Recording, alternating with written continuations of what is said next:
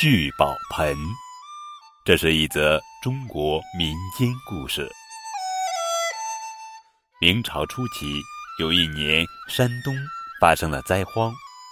华良和妻子莲花带着两个儿子，经过几个月的流浪，终于在潘村街废弃的财神庙里安了家。华良在街上的潘老爷家做伙计，莲花则靠做面食。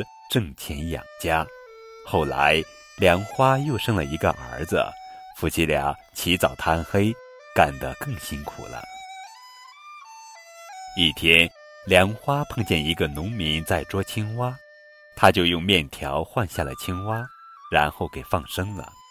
当天夜里，莲花梦见几个青衣人向他作揖说：“你的恩德，我们一定会报答。”梦醒了。莲花感到很诧异，这时，一旁的华良也醒了。他说：“我刚才梦见耕田时，耕出个大瓦盆，一个穿青衣的白胡子老头对我说：‘这是个宝盆，若往盆内放粒米，不一会儿就能变成一盆。’两口子都觉得奇怪。第二天下工后。”华良真的抱着一个瓦盆回家了，他高兴地对梁花说：“我耕地时果然耕出了个瓦盆，说不定还真是个宝贝呢。”说着，抓了一把黄豆撒在瓦盆里，不一会儿竟变成了满满一盆。华良使劲揉了揉眼睛，又抓了一把黄豆放进盆子里，不一会儿又变了满满一盆。这下咱们有好日子过了，华良高兴地说。莲花却觉得应该勤劳持家，最后夫妻俩决定，宝盆每天除用来和面外，不放任何东西。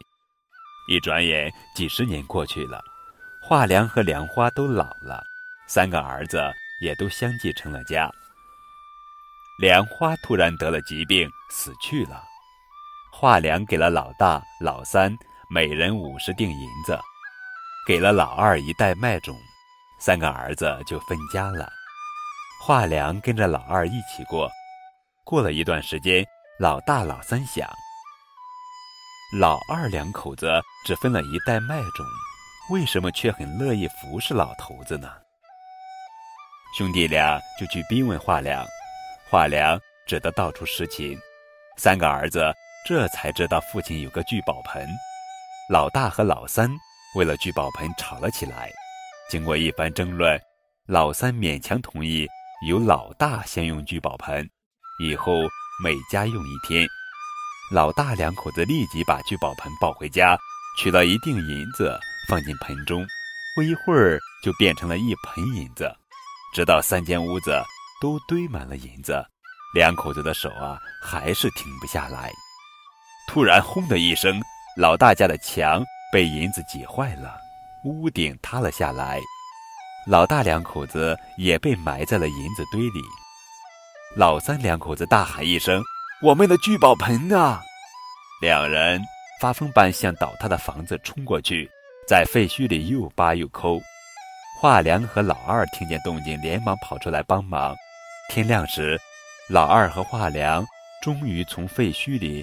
找到了老大两口子，可惜他们早就断气了，而聚宝盆连个影子都没有，就连老大两口子变出来的银子也成了一块块石头。